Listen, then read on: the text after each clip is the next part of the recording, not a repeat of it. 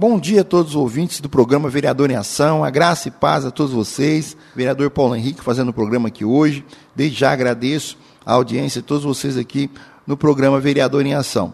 São vários assuntos aqui que a gente tem para tratar com vocês, mas eu vou iniciar, às vezes não vai dar para falar todos agora, mas nós podemos passar para o próximo programa algum dos assuntos que ficarem para trás.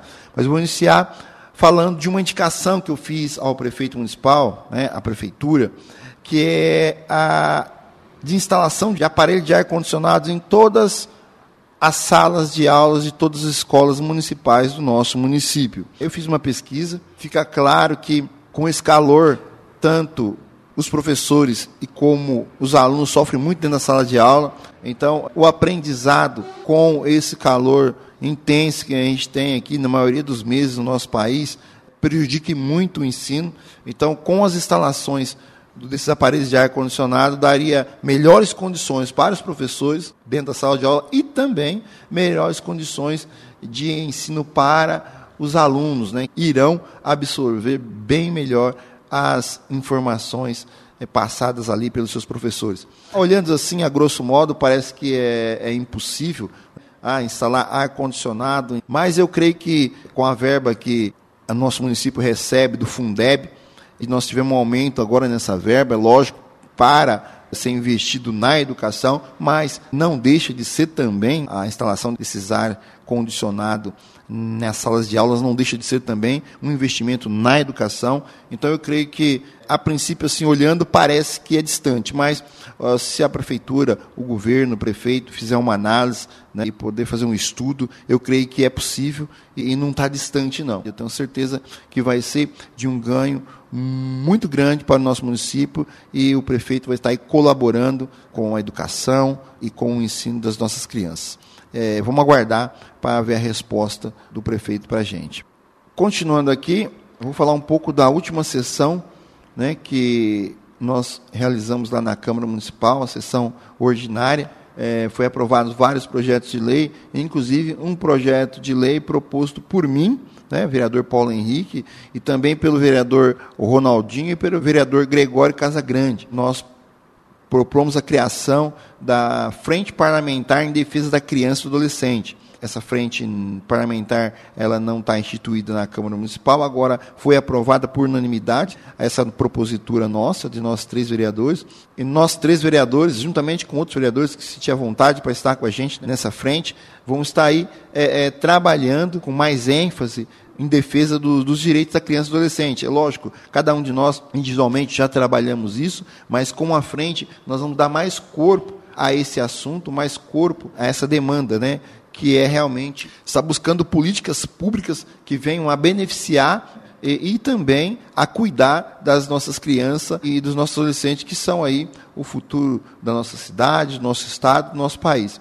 Então, essa lei né, de criação da frente foi aprovada na última sessão e agora nós, três vereadores, vamos iniciar o trabalho na frente parlamentar em defesa dos direitos da criança e do adolescente. Logo, logo teremos novidades sobre essa frente parlamentar aí. E foi aprovado também, nessa mesma sessão que nós aprovamos a frente parlamentar em defesa dos direitos da criança e do adolescente, foi aprovada a autorização para o prefeito fazer uma contratação de crédito de 11 milhões de reais junto ao governo do estado. A prefeitura já deu essa notícia, já foi vinculada aí nos meios de comunicação da prefeitura municipal. É, com esse crédito que o prefeito está conseguindo lá com o governo do estado, financiamento a custo praticamente zero, os juros é muito baixo, para investir totalmente na nossa autarquia do Saerj. E com esses 11 milhões, ele pretende fazer aí de dois a três poços profundos, realizar a tão sonhada setorização do nosso município na distribuição de água, porque hoje, infelizmente, quando dá problema em algum bairro que tem que desligar o sistema de água para fazer aquele conserto, praticamente a cidade inteira fica sem água, porque está tudo interligado, e com a setorização, né, havendo esses poços profundos, havendo a necessidade de fazer um reparo naquele setor, os outros setores não vão ficar é, com a, a falta de água. Então, esse é o caminho para é, solucionar esse problema de falta de água em nosso município e o prefeito Hermes aí com seu governo está buscando isso é, todos os dias, todo instante, e agora conseguiu esse crédito de 11 milhões de reais e a forma da Câmara Municipal ajudar o governo seria essa, autorizando ele fazer esse empréstimo junto ao governo estadual para que possa ser investido em nossa rede de água, nosso município de Abicabal. Então, imaginamos que com a aplicação desse dinheiro lá na nossa autarquia, é, se não todo o problema ou a maioria dos problemas de água aqui no nosso município vão ser resolvidos. E também, né, eu quero falar aqui da volta às atividades nas creches municipais. Já faz aí mais de um ano e meio, né, desde março de 2020, que nós estamos com as nossas creches fechadas. Agora, né, todo o estado e o nosso município não é diferente, já está sinalizando essa volta para as atividades na, nas creches. E muitos pais me questionaram se a prefeitura iria ter condições né, de dar, oferecer a vaga para a mais de 600 crianças que estão inscritos lá para as creches. Né? É, eu estive conversando com a secretária da Educação, Lúcia Vasques, e ela me disse que ela imagina que aquelas 600 crianças que estão lá na fila de espera, imagina que seja um pouco menos, porque é, é, alguns pais fizeram a inscrição em duplicidade, então imagine que umas 500 crianças tenham sim esperando lá para a vaga da creche. E o que ela me disse? Isso informação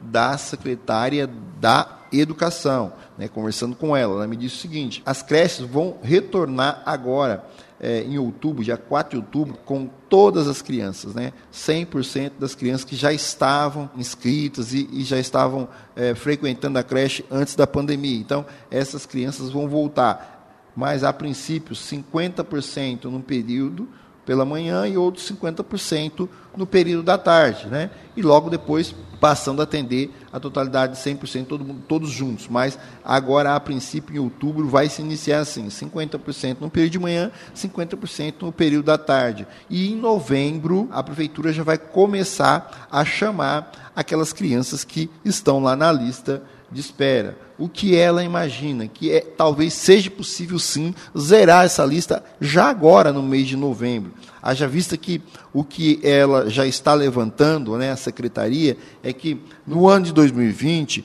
algumas crianças já saíram da idade da creche. E agora também no ano 2021 outras também já estarão saindo, né? Então já vai haver a possibilidade de computar a quantidade de vagas disponíveis que, que tem para atender essas crianças que estão na fila de espera. Mas ela entende que seria possível sim atender agora todas essas crianças agora em novembro já. Mas se isso não for possível, né, a secretaria, juntamente com a prefeitura, vai fazer um grande esforço para que até no máximo janeiro, início de fevereiro, essa lista estejam zeradas. Então, até mesmo se for necessário fazer parcerias aí com algumas creches privadas para poder atender todas as crianças que estão naquela lista de espera. Então, vocês pais podem aguardar que agora em novembro já vai iniciar né, o chamamento dessas crianças que estão na lista e nós vamos acompanhando aqui, vocês vão acompanhando aí para ver se a prefeitura realmente possa zerar toda essa lista